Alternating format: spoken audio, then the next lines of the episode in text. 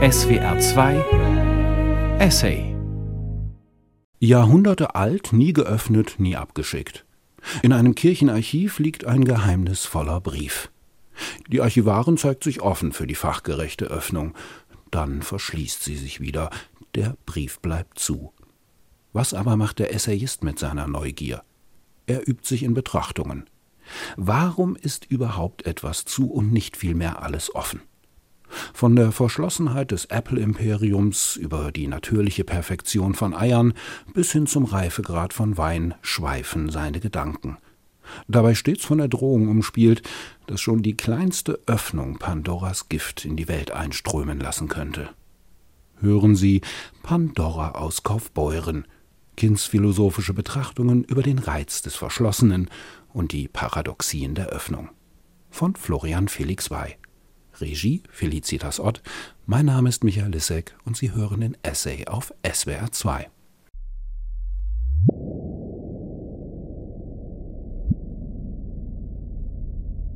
In meiner Werkzeugkiste, die man auch als historisches Archiv begreifen könnte, weil darin wenig verloren geht, finden sich vereinzelte Schrauben mit einer seltsam, der eigenen Funktion scheinbar widersprechenden Zutat.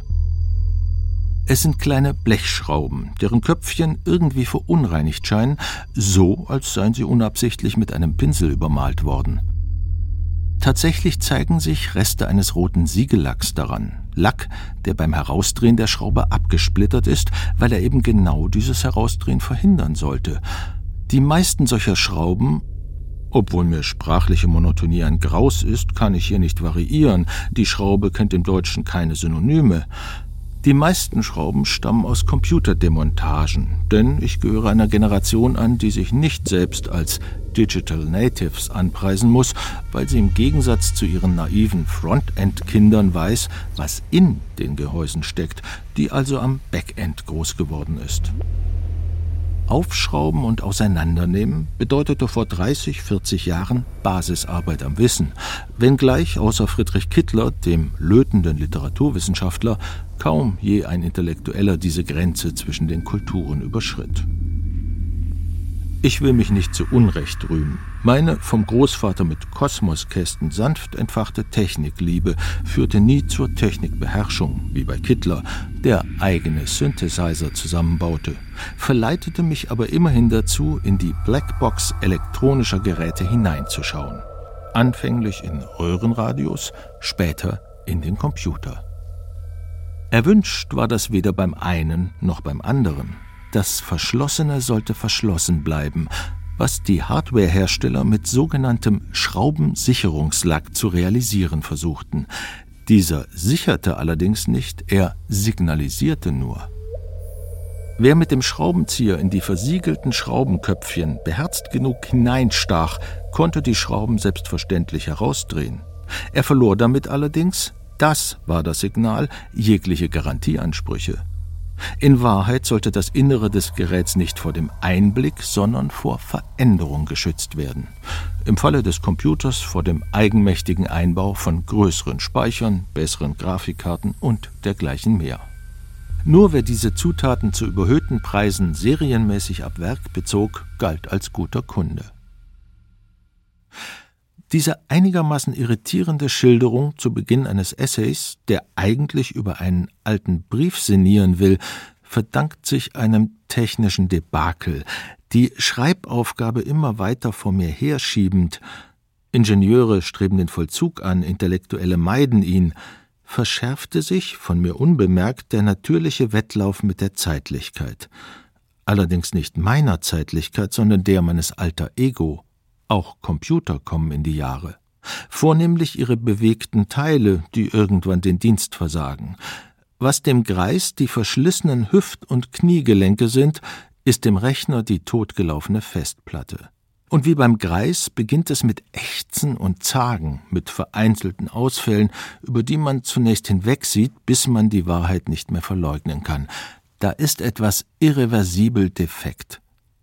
Nun wäre es, eingedenk der eigenen Biografie keine große Sache, den Schraubensicherungslack zu ignorieren, das Computergehäuse zu öffnen und die Festplatte auszutauschen, wenn es denn noch Schrauben gäbe. Im Zuge einer grundsätzlichen Lebenserleichterung hatte ich jedoch 15 Jahre zuvor die Milieus gewechselt, weg von der mühsamen Maschinenbeherrschung aufschraubbarer Blechkisten hin zum angenehmen Beherrschtwerden von ästhetischen Objekten aus Aluminium, die nach dem Prinzip Hülle und Container funktionieren. Friedrich Kittler hätte mich höhnisch ausgelacht, falls die Überlieferung seiner grimmigen Weltsicht durch Hans-Ulrich Gumbrecht stimmt. Nichts verachteten er und seine Jünger so sehr wie das Apple-Design und den Apple Screen, die Maus und jede andere Variante von Benutzerfreundlichkeit, die sie für Symptome einer existenziellen Verweichlichung hielten. Suddenly the sky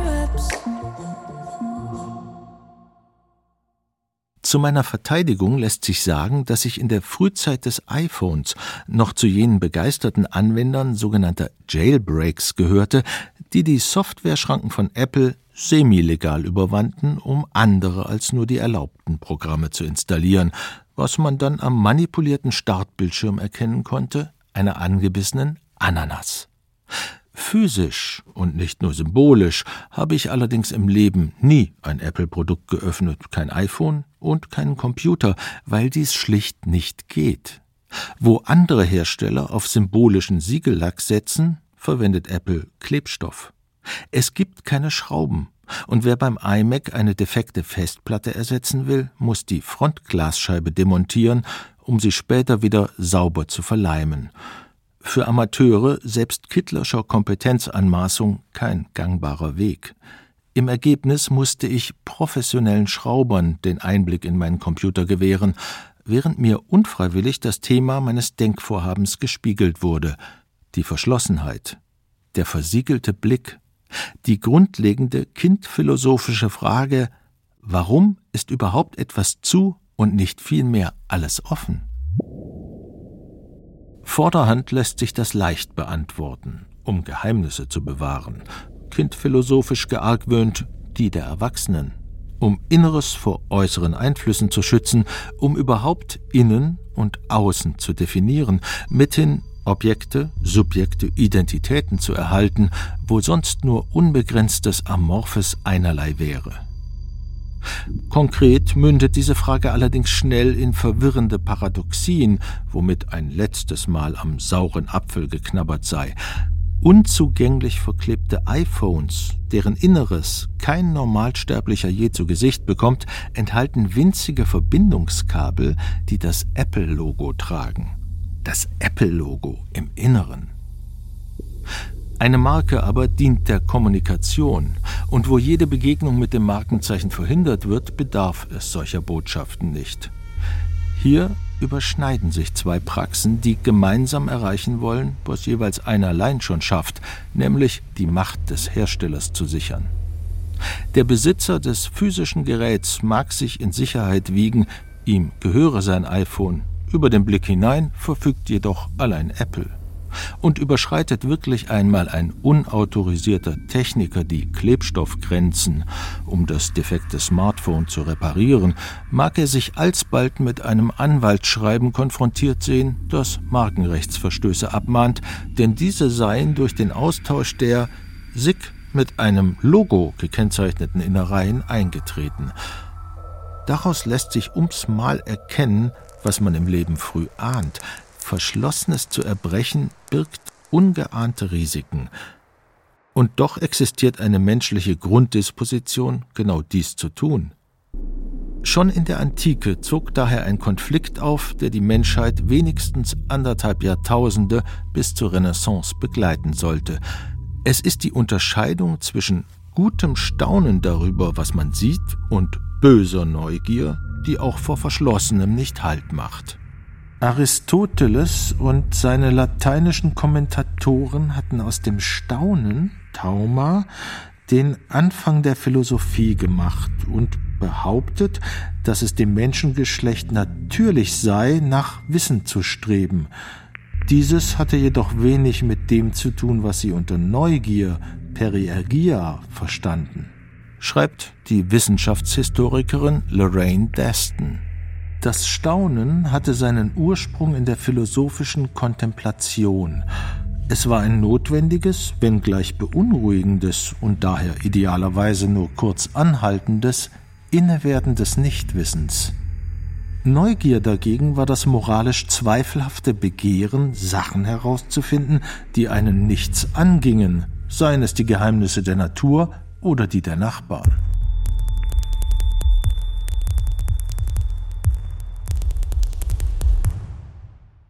Kein mildes Staunen, sondern zehrende Neugier war es, die mich an einem schneereichen Januartag anno Domini 2019 im bayerisch-schwäbischen Kaufbeuren überfiel. Nach einem Interview mit einer dortigen Lokalpolitikerin fragte mich diese, ob ich denn ein paar Schätze aus einem von ihr betreuten Archiv bewundern wolle.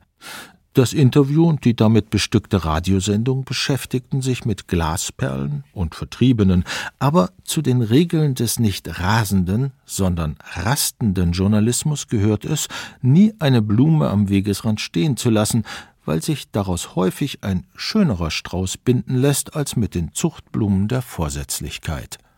Es ist in Ordnung, auf einer Metapher zu reiten, solange man weiß, wo man absteigen muss. Peter Burke.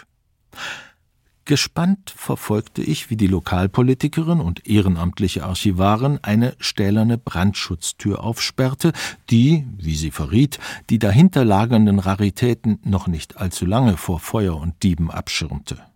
Über Jahrzehnte hinweg war das Archivgut im normalen Kellerraum jenes evangelischen Gemeindezentrums aus den 1970er Jahren verwahrt worden, in dem wir uns gerade aufhielten. Dass dort die Schreibmaschine von Willy Brandts Russisch-Übersetzer offen aufbewahrt worden war, wunderte mich dabei weniger als die Tatsache, dass man nämliches jahrzehntelang mit einer Schädelschen Weltchronik aus dem 15. Jahrhundert getan hatte.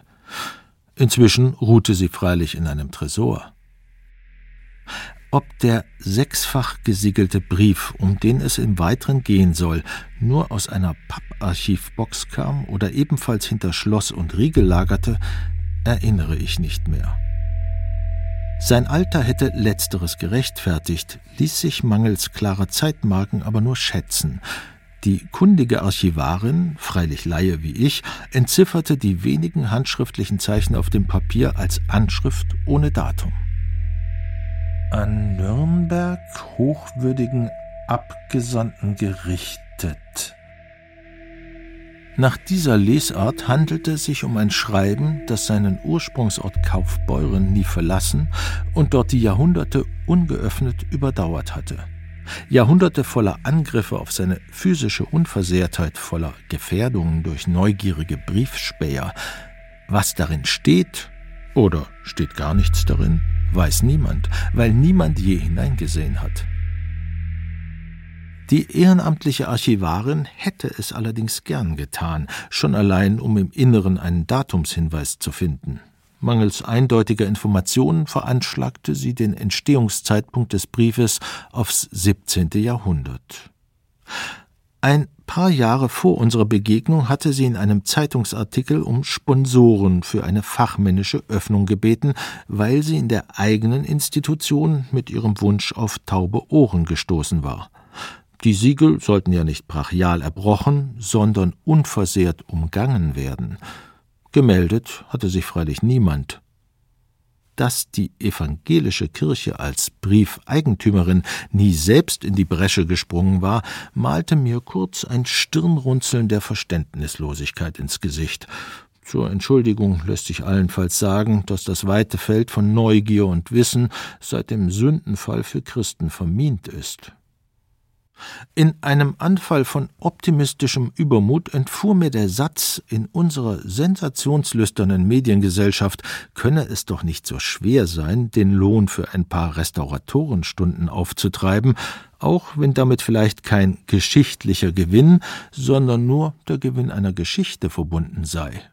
Kurzum, im Tausch für die Zusage der Archivaren, einen Kostenvoranschlag zu besorgen, versprach ich, mich um einen Geldgeber zu kümmern. Noch im ICE nach Hause schrieb ich eine euphorische Mail an einen Feature-Redakteur, dessen Febel für Fundstücke und Gedankenspiele ich kannte, und fragte ihn, ob sein Sender nicht die zu erwartenden Kosten übernehmen könne. Er signalisierte sofort Interesse, was ich rückblickend meinem Pitch zuschreibe, einer hochstaplerischen Projektvorstellung, deren wichtigeres Ziel es ist, Geldgeber zu gewinnen, als einen Inhalt angemessen zu präsentieren. Meinem Pitch also, der vollmundig thrillerhafte Ingredienzien der Welterlösungshoffnung versprach, etwa die Weltformel, religiöse Erleuchtung, die letzten fünf Thesen Luthers, denn warum sollte er nur 95 geschrieben haben?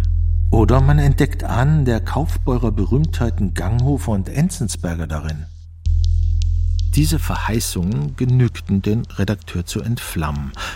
Allerdings verschloss sich in jenem Augenblick, da sich die eine Tür auftat, die andere sogleich wieder. Trotz mehrfacher Nachfragen, Wochen und Monate im Anschluss an unser Treffen, bewertete die ehrenamtliche Archivarin unsere gemeinsame Neugier plötzlich als negativ und versperrte sich mir. Außer dem iPhone-Schnappschuss des Briefes ist mir nichts geblieben. Über die Gründe zu spekulieren verbietet die Höflichkeit. Im Gegensatz zur Verschlossenheit von Dokumenten muss man die Verschlossenheit von Menschen respektieren. Neugier lässt sich auf solchem Wege allerdings nicht aushungern. Man kann nur versuchen, sie produktiv umzulenken.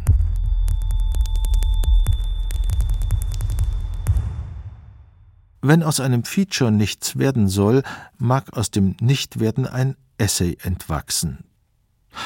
Befassen wir uns zunächst mit den deutbaren Hinweisen des abgesandten Schreibens aus einem Ort, der feststeht, Kaufbeuren, und einer Epoche, über die nur Mutmaßungen möglich sind, 17. Jahrhundert. Neben den in meiner Redakteursmail schon genannten lokalen Berühmtheiten Ludwig Ganghofer und Hans Magnus Enzensberger wäre da als weiterer Anhaltspunkt die 1730 in Kaufbeuren geborene Sophie von La Roche zu nennen. Zweimal in ihrem Liebesbegehren am Vater gescheitert, nutzte sie den Spielraum einer Vernunftehe, um sich mit ihren Romanen zu einer der ersten Erfolgsschriftstellerinnen Deutschlands zu mausern – in dieser Stellung hat sie viele Episteln verfasst, aber dass sie hinter dem Kaufbeurerbrief steckt, lässt sich aus zwei Gründen ausschließen. Erstens verließ Sophie von La Roche ihren Geburtsort schon in jungen Jahren. Zweitens ist die ehrenamtliche Archivarin auch um ihr Angedenken emsig besorgt. Und gäbe es auch nur den geringsten Anhaltspunkt, ihr Idol sei die Urheberin des Briefes, hätte sie diesen niemals ungeöffnet belassen. Da Hans Magnus Enzensberger ebenfalls mehr oder weniger auf Durchreise in Kaufbeuren zur Welt kam, sind Spekulationen um dessen Ahnen einigermaßen witzlos, und selbst Ludwig Ganghofer lässt sich nur für seine ersten vier Lebensjahre als Sohn der Stadt verbuchen.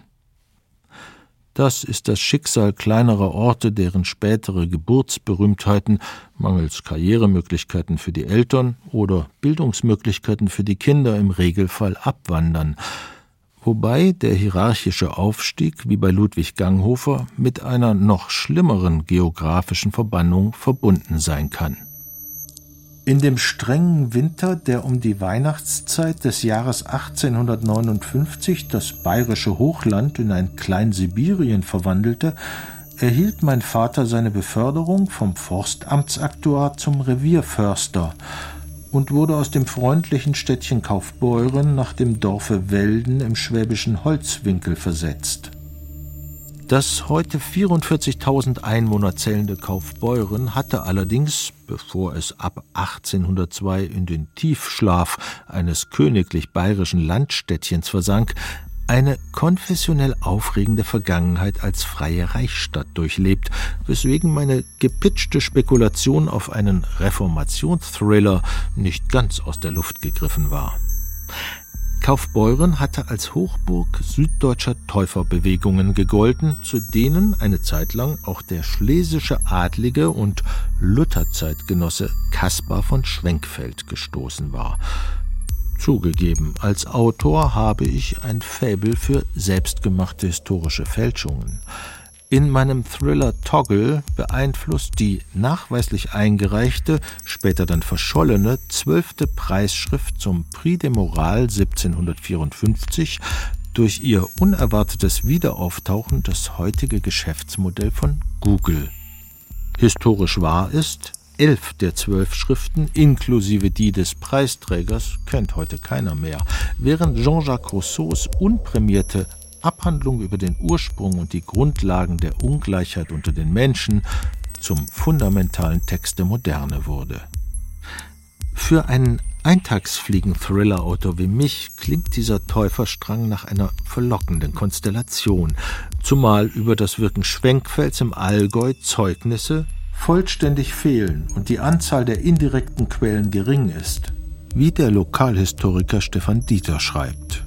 Neben zwei zeitgenössischen Privatbriefen über die Situation in Kaufbeuren ist nur ein wenige Zeilen umfassender Bericht Schwenkfelds über seinen Aufenthalt in der Stadt überliefert. Was passte da besser als ein bis dato ungeöffneter Brief mit sechs Siegeln, der unser Bild der Lutherzeit zu erschüttern vermochte und vielleicht sogar die Glaubensspaltung in einem gänzlich anderen Licht erscheinen ließe? Steckt nicht in jedem von uns ein kleiner Dan Brown? Schon im Lutherjahr 2017 hatte ich in einer Notiz den Plan zu einem potenziellen Weltbestseller entworfen. Die fünf fehlenden Thesen Luthers, warum nur 95, warum nicht volle 100? Verschwörungstheorie. Sie enthielten das Wesentliche und wurden entfernt. Nun wäre es eine eigene Abhandlung wert, was denn dieses Wesentliche überhaupt sein solle. Aber so ernst muss man eigene Notate nicht mal unter dem Aspekt kindphilosophischer Spekulationen nehmen. Die äußerlich gegebenen Anhaltspunkte machen die Idee ohnehin zunichte, denn das Kaufbeurerschreiben kann nicht aus der Reformationszeit stammen, obschon das älteste Schriftstück im Archiv nachweislich von 1454 stammt. Das liegt an den Verschlussmarken aus rotem Siegellack. Die seinerzeit als spanisches Wachs bezeichnete Harzmischung ist hierzulande erst nach 1600 gebräuchlich geworden. Johann Philipp Roos nennt sogar in seinem Aufsatz Angelegentlicher Unterricht von dem ältesten Gebraucher der Siegeloblaten ein exaktes Datum, nämlich den 18. März 1603, weil an diesem Tag ein zu Brüssel von dem Visitator des Jesuitenordens erteilter Reisepasse mit Siegellack autorisiert worden sei. Diese Quelle ist zwar ihrerseits fast 200 Jahre von ihrem Gegenstand entfernt, doch die schmale Monographie reflektiert skrupulös alle möglichen Einwände gegen die Echtheit ihrer Angaben und ist darum eine vergnügliche Trouvaille der Wissenschaftsgeschichte. Nun ließe sich der Roßsche Selbstzweifel durchaus in die Metaebene eines historischen Thrillers einbauen und trotzig ein Datum vor 1603 behaupten, doch das wäre selbst für gutmütige Leser der Schleifen eine zu viel. Akzeptieren wir also die Zeitmarke für die erste Siegellackverwendung und konstatieren, dass sie für einen Reformationsthriller eindeutig zu spät liegt. Warum aber sind überhaupt sechs Siegel aufgebracht worden? Um dies zu beantworten, müsste man sie einer genauen Betrachtung unterziehen. Auf meinem damaligen Schnappschuss sind sie zwar nicht durchgängig scharf erkennbar, es scheint sich aber um unterschiedliche Siegel, mithin um sechs individuelle Autorisierungen einer gemeinschaftlichen Gruppe von Absendern zu handeln, etwa sechs Ratsherren. Damit verschöbe sich unser Rätsel in den Bereich eines Magistratsschreibens, also ins Reich bürokratischer Langeweile. Was aber hat ein städtischer Amtsakt in einem Kirchenarchiv zu suchen? Dazu muss man die weitere Geschichte Kaufbeurens kennen. In der freien Reichsstadt wogte das konfessionelle Geschehen über lange Zeit hin und her. Doch als die in ihrer Bedeutung längst geschrumpfte Ortschaft 1802 ans Kurfürstentum Bayern fiel, dominierte längst wieder der Katholizismus. Im 19. Jahrhundert agierte dieser derart selbstbezogen, dass er der konfessionell anrüchigen Vergangenheit des Ortes wenig Wert beimaß. In den 1840er Jahren wanderten fast 80 Prozent der städtischen Archivbestände in die Papiermühlen. Daraus erklärt sich dann auch die besondere Stellung des evangelischen Kirchenarchivs im Keller des schmucklosen Gemeindezentrums. Es füllt, wenigstens teilweise, die Lücken in der älteren Stadtgeschichte und wurde deshalb bis heute in Kaufbeuren belassen. Üblicherweise hütet das Landeskirchenarchiv in München die historischen Schätze aus den bayerischen Kirchengemeinden. Ein alltägliches Magistratsschreiben kommt der Realität also am nächsten. Dessen auffällige Versiegelung schwächt allerdings zugleich den Verdacht, es könne dahinter etwas Interessantes, ja Verschwörerisches lauern. Einen solch paradox klingenden Schluss legt jedenfalls die Allgemeine Enzyklopädie der Wissenschaften und Künste von Johann Samuel Ersch und Johann Gottfried Gruber nahe. Unter dem 34 Spalten umfassenden Stichwort Brief von 1824 findet sich ein Hinweis, der uns möglicherweise weiterhilft. Es geht darum, wie man sich gegen lästige Briefspäherei schützt, also das Verschlossene gegen unautorisierte Öffnungen panzert. Zunächst nimmt der Autor die Postbeamten in Schutz, konzidiert dann aber, dass der Staat, durchaus auch in Gestalt seiner braven Diener, den Postverkehr zuweilen überwache. Wolle man sich dagegen wehren, müsse man Sorge tragen, in der äußeren Gestaltung seiner Briefe all diejenigen gewöhnlichen Vorsichtsmaßregeln zu unterlassen, die die Besorgnis einer Eröffnung durch unbefugte Hand verraten ein, etwa gleich der Korrespondenz der Kaufleute unter sich, mit Mundlack scheinbar nachlässig verschlossenes Kuvert, wird die Aufmerksamkeit des von seiner Regierung zur Aufsicht auf eine in der Regel fast unübersehbare Zahl von Schreiben bestellten Beamten gewiss weniger auf sich ziehen als ein solches, das auf künstliche Art verwahrt ist. Kurzum, wer etwas Wichtiges zu verschicken hat, verkapsele, verschnüre, verschließe es nur nachlässig, andernfalls weckt er schlafende Hunde. Mit Mundlack versiegelt, also durch klebrig eingespeichelte Kanzlei- und Briefoblaten, die Vorgängerinnen heutiger Gummierung, ist ein Schreiben zwar leicht zu öffnen, doch kaum als öffnenswert gekennzeichnet. Ja, man kann sogar noch einen Schritt über den Rat von 1824 hinausgehen. Bis heute gilt es als kluge Strategie, Geheimnisse durch ihre Offenlegung zu bewahren, wie der amerikanische Top-Jurist Joseph Andrew in einem Interview betont. Wie können wir es schaffen, dass eine Information lange genug vertraulich bleibt, damit sie unseren Mandanten am besten nützt? Und wissen Sie, was häufig die Lösung ist? Schiere Fülle. Unsere Prozessanwälte erzählen das immer wieder. Wenn ihr sicher gehen wollt, dass die Gegenseite die eine entscheidende Schlüsselinformation nicht findet, händigt sie aus. Man muss dabei nur sicherstellen, dass die wirklich wichtigen Daten in einem Wust von Informationen versteckt sind. Niemand wird sie dann je finden. Umgekehrt verwandelt sich das Objekt unserer Bedenklichkeit vielleicht gerade durch seine vordergründige Auffälligkeit in einen Container für wenig aufregende Verwaltungsbanalitäten, und ich frage mich, ob überhaupt je ein Kanzleioffiziant unser Fundstück als so neugiertreibend empfand wie ich. Vom doppelten Ethos erfüllt, fremde Post nicht anzurühren und Unabgeschicktes, als Verwaltungsakt somit Unvollendetes, nicht zu vernichten, sortierte er es in eine Lade, in eine Schachtel, in einen Schrank. Nach einer gewissen Lagerzeit geriet der ungeöffnete Brief dann in eine Ewigkeitsschleife hinein. Weil er so lange aufgehoben worden war, konnte man ihn nicht mehr wegschmeißen, und weil ihn keiner weggeschmissen hatte, wurde er weiter aufgehoben. Es ist das aus eigener häuslicher Praxis hinlänglich bekannte Phänomen automatischer Wertsteigerung durch Alterung, das durch fehlendes Wegwerfmanagement hervorgerufen wird. Wer aufhebt, schafft eine Aura, die das Aufheben perpetuiert. Bei einer geschlossenen Hülle tritt Verwirrendes hinzu. Durch ihre Zerstörung könnte man zwar jene Information erhalten, die es erlaubte, eine Entscheidung über weitere Verwahrung zu treffen. Da aber niemand bislang diese Sichtung vollzog, bleibt die Wahrscheinlichkeit gering, dass dies einer in Zukunft tue. Man könnte den Container also getrost entsorgen, da sich das Aufheben von Verschlossenem nur im Hinblick aufs endgültige Ziel der Öffnung rechtfertigt.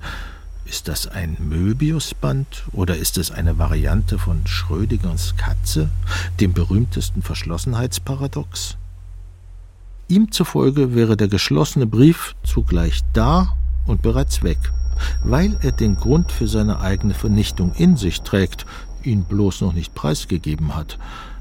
Als archivalischer Laie kenne ich mich mit den Imponderabilien gerechtfertigter Überlieferung zu wenig aus, um das entscheiden zu können, weswegen ich jetzt auf einen dem Leben näher stehenden Bereich umschwenke. Warum schrecke ich davor zurück, eine sehr lange gelagerte Weinflasche zu öffnen? Warum entkorke ich nicht diesen 1998er Chardonnay? Unter Önologen ist die mögliche Lagerdauer eines Weines im Einzelfall umstritten, doch dass Weißweine kürzer genießbar bleiben als Rotweine, gilt als Binse. Es gibt große Lagen, die sich lange halten und eindrucksvoll altern, doch jenseits von Beerenauslesen sind mehr als ein Dutzend Jahre eher ein Glücksspiel, denn eine Genussverheißung. Der im Barrique ausgebaute Chardonnay Clocher de Villanque aus Limoux entstammt einer nicht ganz billigen Lage, wohingegen sein Geburtsjahr 1998 als Grand Millésime nur die drittbeste von sieben Jahrgangsstufen erreicht. Die Bewertungen von Excellent, Grand zu Grand und dann weiter über Très Bon bis hinab in den Orkus des Millésime Mediocre haben allerdings etwas höfisch Rangzwanghaftes, ganz so, als ragten sie aus dem Frankreich Ludwigs XIV. in die Gegenwart hinüber. Bei uns zu Hause lief dieser Wein ins zugespitzte Alterswertparadox hinein wurde also zunächst aufgehoben, um den Genuss zu steigern, dann aber wegen seiner bereits erworbenen Aura vom Getrunkenwerden verschont. Ein Status, der sich über die Jahre verfestigte. Sein Wert verschob sich damit vom verheißungsvoll Ungewissen ins ahnbar Dubiose. Jenseits des Zenits, den man nicht kennt, versprach die Öffnung mehr Schaden als Nutzen. Also wurde der Anreiz, die Flasche zu entkorken, im Laufe der Jahre immer schwächer. Mit ziemlicher Sicherheit lässt sich sagen, dass die Sonne dieses Weines nach 20 Jahren schon sehr tief stand und mittlerweile untergegangen sein dürfte. Soll man Metaphern nicht so lange reiten, bis sie einen abwerfen? Ob er 19 oder 20 war, als wir die erste von zwei Flaschen köpften, weiß ich nicht mehr genau, aber ich erinnere mich des Eindrucks. Mit einem gewöhnlichen Chardonnay hatte er wenig gemein. Er wirkte angenehm maschinell, sowohl in seiner öligen Viskosität wie im komplett säurebefreiten Geschmack nach hauchzarten Terpentin. Angesichts meiner Technophilie gefiel mir das. Ich mag ja auch beim Löten den Giftgeruch des Flammschutzmittels, das die Leiterplatte abdampft. Deswegen trank ich tapfer zwei Drittel der Flasche aus. Die sensorisch empfindsameren und geschmacklich begabteren in der Familie beließen es bei wenigen Probeschlucken. Sensorische Erinnerungen sind allerdings flüchtig, weswegen der Moment, da ich dies schreibe, genau der richtige Zeitpunkt wäre, die zweite Flasche zu öffnen. Ich scheue mich. So wie sich die Kaufbeurer seit Jahrhunderten scheuen, den geheimnisvollen Brief zu erbrechen. Ob man jenen liest oder nicht, bewirkt freilich keine Veränderung. Sein Inhalt wird durch die Öffnung weder konsumiert noch beschädigt. Beim Wein ist es anders. Einmal geöffnet, beendet man unweigerlich den Prozess, der zuvor im Verschlossenen stattgefunden hat. Ein Wiederverschluss versetzte den Wein nicht zurück ins vorige Stadium. Die kindphilosophische Frage, warum ist überhaupt etwas zu und nicht vielmehr alles offen? Diese Frage bekommt damit eine existenzielle Antwort, weil sich manchmal im Verschlossenen etwas modifiziert, und zwar nur, solange es verschlossen bleibt. Wir nennen es Reifung. Und noch mehr als der künstliche Container Flasche demonstriert eine natürliche Hülle die Vorteile dieses Verfahrens. Ein Ei kennt keinen Aus- und keinen Eingang. Es ist nur um den Preis seiner Zerstörung zu verlassen. Fugenlos geschaffen verkörperte es das Ideal der Verschlossenheit, zugleich aber auch das Prinzip Selbstzerstörung durch Zielerfüllung. Nur taube Eier bleiben heil. Die Schutzhülle wird von innen heraus gesprengt, sobald der Reifeprozess sein Optimum erreicht hat. Man stelle sich einen solch raffinierten Automatismus für Weinflaschen vor. Am Tage X machte es laut vernehmbar plopp und der Korken sprenge aus der Flasche. Jetzt und keine Minute später ist der Trinkgenuss perfekt. Für unbedingte Weinliebhaber würde dies zwar ein kompliziertes Lebenszeitmanagement aufwerfen, damit sie immer im richtigen Moment zur Stelle sind, aber auch ihren Lagerungszweifeln ein Ende setzen. Das Ei als Hülle mit natürlicher Automatiktür schlägt jede technische Erfindung.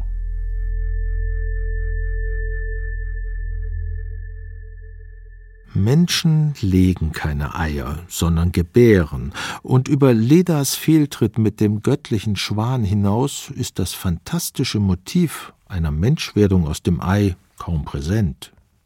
Nun lässt sich zwar an biologischen Fakten nicht rütteln, aber zumindest in der schöngeistigen Literatur hätten sich die Vor- und Nachteile des Brütens gegenüber dem Austragen erörtern lassen. Zum Beispiel ein Wesen aus dem Ei würde keiner Autos bedürfen. Die Sehnsucht nach unselbstständiger Fortbewegung, Reiten, Kutschieren, Autofahren, ist ein Resultat der Schwangerschaft.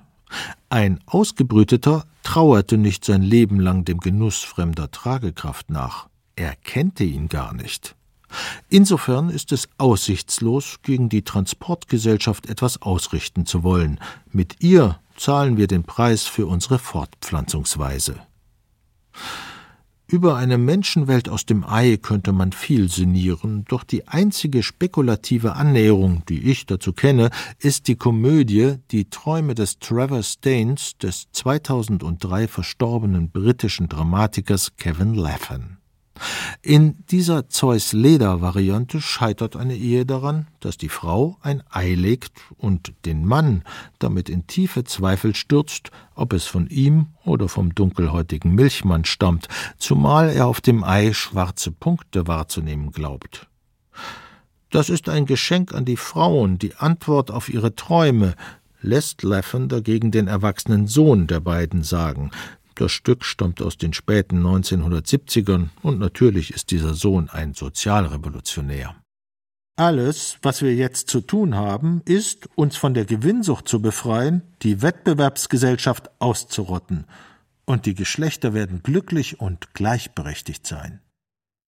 In der Tat liegt der wichtigste Unterschied zwischen Austragen und Brüten nicht in der Beschaffenheit der Hülle, harte Kalkschale versus weiches Gewebe, sondern in der räumlichen Position des geschützten Inhalts und damit in einer veränderten sozialen Lage.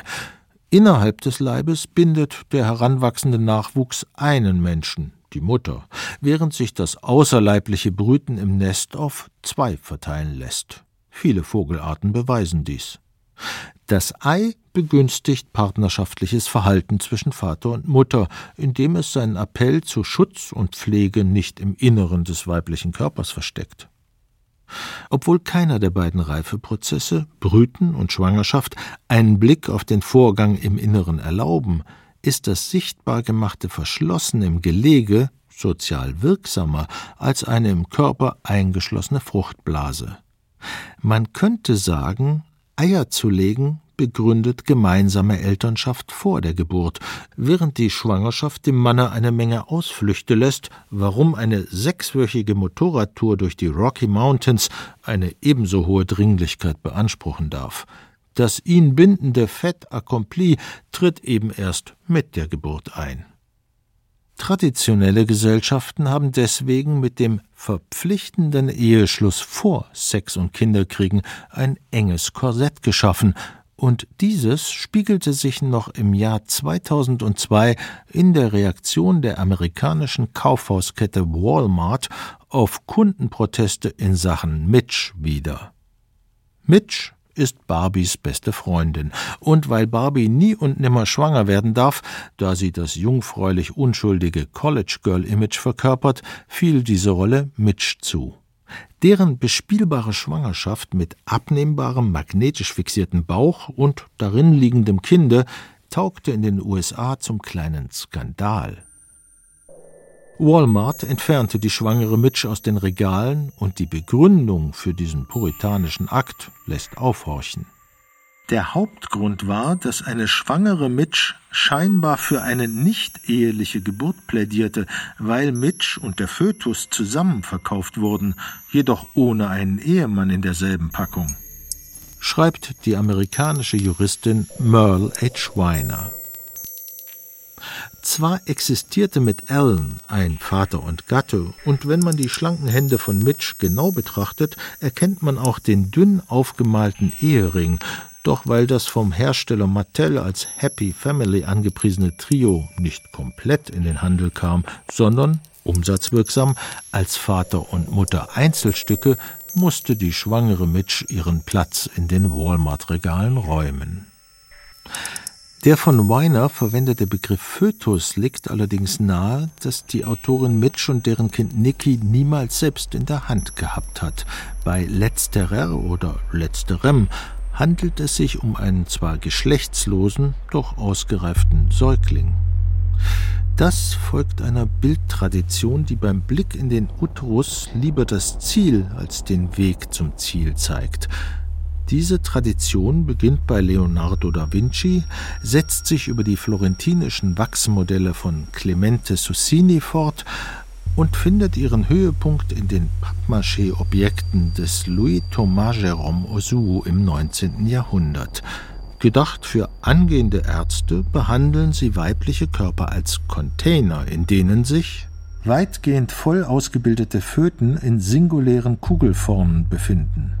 So ist der Fötus als ein vollständig entwickelter kleiner Mensch dargestellt. In ihrer Studie Hülle und Container untersuchen Birgit Richard und Jutta Zaremba medizinische Weiblichkeitsbilder und werden weitläufig fündig. Ebenso sind die Fötusbehältnisse losgelöst. Sie sind auf- und zuklappbare Gefäße, die den Fötus einpacken. Da in ihnen weder Fruchtwasser noch Blutgefäße nachgebildet werden, wirken sie wie handgefertigte Dosen für das Präsent Fötus.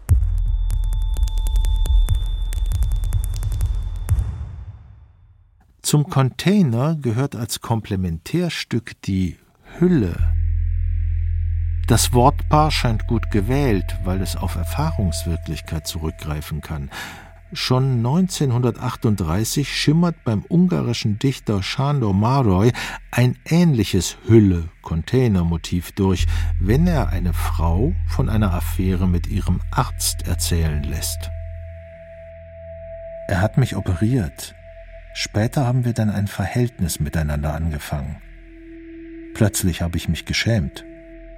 Vor einem Chirurgen, der in unseren Eingeweiden gewühlt hat, ist man anders nackt als hätte er mit meiner Galle oder mit meiner Leber ein Verhältnis gehabt.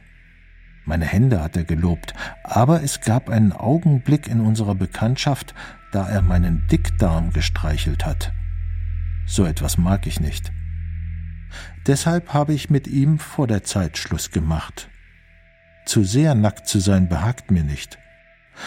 Eine Frau sollte sich immer irgendeine Hülle bewahren, einen Unterrock oder wenigstens die Epidermis. Was darunter ist, muss Privatsache bleiben.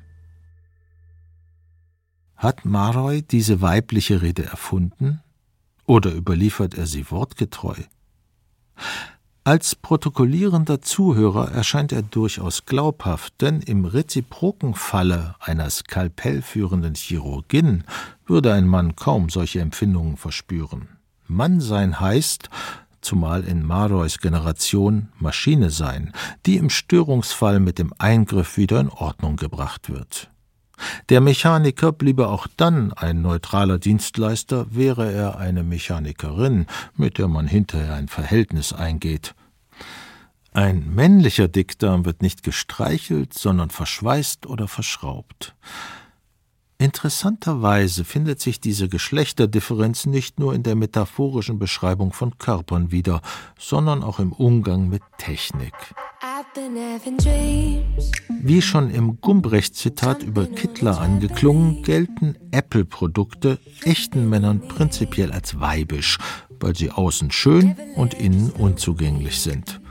Apple ist was für Frauen und Tucken. Echte Männer haben Steve Jobs zeitlebens dafür verachtet, dass er zugunsten einer schönen Hülle das Primat der Funktionalität verriet. Das tat er geradezu vorsätzlich, ob mit aufrecht eingebauten CD-Laufwerken in IMAX, die wegen ihrer schwerkraftwidrigen Stellung rasch verschlissen, oder ob mit rein optisch motivierten, extra schmalen Kopfhörerbuchsen an den ersten iPhones, so dass man keine gebräuchlichen Stecker verwenden konnte. Schönheit, davon war Jobs wohl überzeugt, würde seine Geräte auch vor Eindringlingen bewahren, denn das der schönen Hülle innewohnende Noli me tangere verbietet sich ihr zu nähern oder sie gar durch physischen Kontakt zu beschädigen. Allein das Schicksal von luxuriös gestaltetem Geschenkpapier, geschaffen um zerrissen zu werden, belegt allerdings die Untauglichkeit von Schönheit als Schranke. Auch wenn uns die Hülle zunächst bezirzen mag, geht sie in ganzer Schönheit unter. Man könnte sagen, verschlossene Objekte, die mit ihren Reizen wuchern, lösen bei Menschen eine Pandora-Heuristik aus. Erste Stufe Schau her, ich bin etwas Besonderes. Zweite Stufe. Fragst du dich nicht, was ich verhülle? Dritte Stufe. Aber wehe, du fasst mich an. Vierte Stufe. Zerstör mich ruhig, wenn du dich traust. Fünfte Stufe. Jetzt hast du den Salat. Du wirst es ewig büßen. Büßen, weil hinter allem Verschlossenen die mythische Pandora lauert, Hephaistos Lieferfrau der unüberbietbaren Überraschung. Liebling, da ist ein Paket für dich gekommen. Wie Nathaniel Hawthorne in seinem Wonderbook for Boys and Girls schon im 19. Jahrhundert zeigte, ist der Pandora-Mythos allerdings am besten im kindlichen Milieu aufgehoben. Von keiner Vorsicht gebremst und noch nicht betäubt von desillusionierender Welterkenntnis, erwarten Kinder bis heute alles in der Schachtel, Kiste, Truhe, die Pandora ihnen schickt. Hawthorne spricht von einer Great Box, die, von Hermes ausgeliefert, prophetisch das Amazon-Paket vorwegnimmt. Kinder erwarten alles, weswegen sie jeden Karton unter allen Umständen öffnen müssen. Was dagegen ein Erwachsener in der Überflussgesellschaft aufknotet, aufreißt, aufsprengt, kann ihn nur enttäuschen. Konsumernüchterung ist das Signum unserer Zeit. Mögen alle Unboxing-Videos auf YouTube den Auspackvorgang noch so zelebrieren. Wer ein Paket bekommt, weiß schon, dass sich darin das Richtige nicht befinden kann. Denn wäre es darin, käme die Kaufgesellschaft knirschend zum Stillstand. Somit könnte ich mich nun auf meine gesättigte Erwartungsarmut zurückziehen und den Schlusspunkt für diesen Essay setzen. Was immer der sechsfach gesiegelte Brief an Botschaften bergen mag, als Pandora aus Kaufbeuren würde er sich kaum erweisen. Oder doch? Das Schöne an solchen Funden ist ja, dass sie jedweder Spekulation dienlich sind, solange sie verschlossen bleiben. Als Georg Christoph Lichtenberg 1773 in sein Sudelbuch schrieb, einen Gedanken zu finden, wobei sich allemal jeder Mensch, der ihn hört, totlacht. Als Lichtenberg das schrieb, deutete er ein Gefahrenpotenzial an, das selbst schmalen Dokumenten innewohnen könnte. Die Weltformel wäre willkommen, der Weltuntergang durch ein Gedankenvirus weniger. Populär geworden ist dieses Motiv übrigens erst 200 Jahre später durch einen Monty Python-Sketch über den tödlichen Witz, mit dessen Hilfe die Briten den Ersten Weltkrieg gewinnen. Man kann dessen Wortlaut leicht ergoogeln, indem man eines der beiden trennscharfen Kunstdeutschworte Nunstück oder Flipperwald eintippt. Den ganzen Witz zu zitieren, wage ich aus Sorge um die Unversehrtheit meiner Hörerschaft nicht. Aber vermag der verschlossene Brief nicht auch umgekehrt einen Satz zu enthalten, der den Menschen Hoffnung schenkte? Dann wäre jetzt der richtige Zeitpunkt, die Siegel zu erbrechen und ihn zu lesen. Nicht auszuschließen ist allerdings, dass sich ein solch magischer Satz mit einmaliger Lektüre verbraucht, womit flugs alle Hoffnung wieder aus der Welt entschwunden wäre, und das für alle Zeiten. So mahnt die Lebensklugheit im Zweifel lieber unsere Neugier zu bezähmen. Man kann dies mit grimmiger Gefasstheit tun, oder es mit grimmschem Charme in eine Parabel fassen, wie es die Märchensammlung beider Brüder tut. Der goldene Schlüssel heißt das Schlussstück, mit dem 1837 die dritte Auflage endete.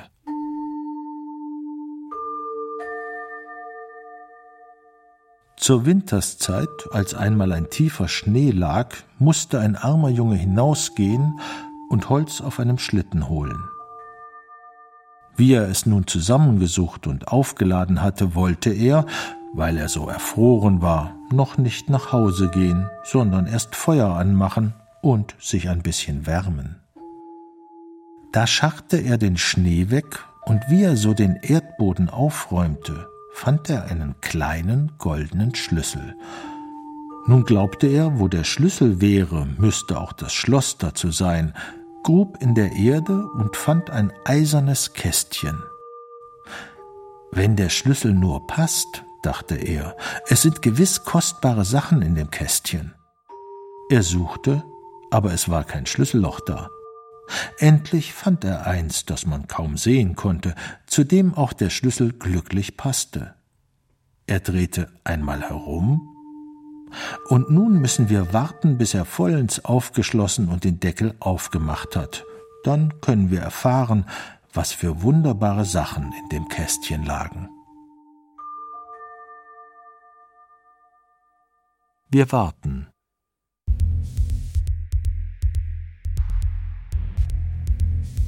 Pandora aus Kaufbeuren kindphilosophische Betrachtungen über den Reiz des Verschlossenen und die Paradoxien der Öffnung. Essay von Florian Felix Wey. Es sprach der Autor. Ton und Technik Fabian Vossler und Anke Schlipf. Regie Felicitas Ott. Redaktion Michael Lissek. Produktion Südwestrundfunk 2022